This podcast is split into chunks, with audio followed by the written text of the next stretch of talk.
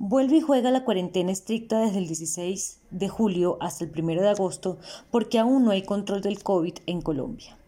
Muchas poblaciones y ciudades están experimentando más contagios y muertes de las esperadas, mientras que las autoridades sanitarias se han enfrascado en un dañino tire y afloje político que puede ser el responsable del reciente deterioro en la lucha contra el mortal virus.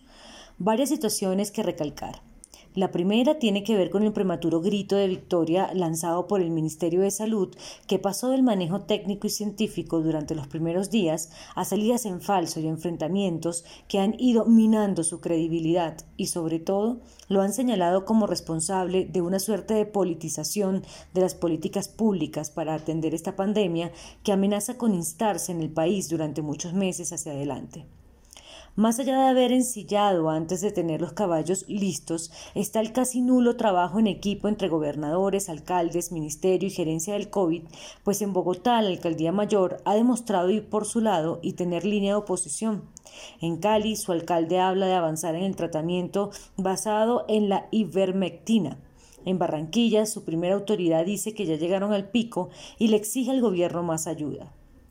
Y ni qué decir de mandatarios menos sonoros que ven cómo el contagio toca sus puertas sin saber ni para qué sirven los ventiladores, ni qué hacer cuando los contagios lleguen a sus pobres hospitales por cientos. Ojalá que la noche sea más oscura cuando va a amanecer y eso se aplique a la, a la pandemia en Colombia.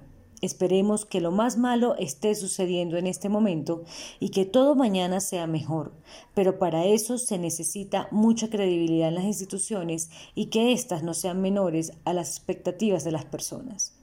Tal como sucede con los huracanes, estamos en el ojo de uno de ellos, es decir, estamos peligrosamente expuestos en una situación de la que no sabemos cómo vamos a salir. No obstante, está el mejor camino para avanzar y es el autocuidado de todos y cada uno. No se puede vivir en cuarentena. La vida normal debe seguir en medio de extremos cuidados, sin tener que parar la economía, porque las consecuencias pueden ser peores que la misma enfermedad de la cual buscamos alejarnos.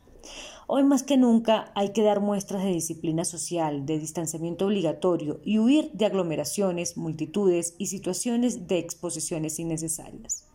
No se puede parar la economía por varias razones. La oferta y la demanda tienen una nueva realidad de intercambio que obliga a trabajar en medio de otros hábitos marcados por el cero contacto.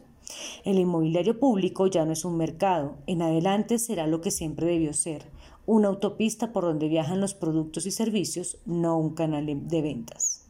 Pero lo más importante para la economía es la manoseada cuarta revolución industrial que dota los intercambios comerciales de plataformas antes inexistentes como es el comercio electrónico, el dinero digital y una oferta antes inexistente de competidores mundiales. Se puede mercar desde casa, se puede teletrabajar, se puede socializar y muchas más situaciones otrora impensables. Hay que tener la certeza que la nueva normalidad ha llegado, ahora el punto es no ser resistente al cambio.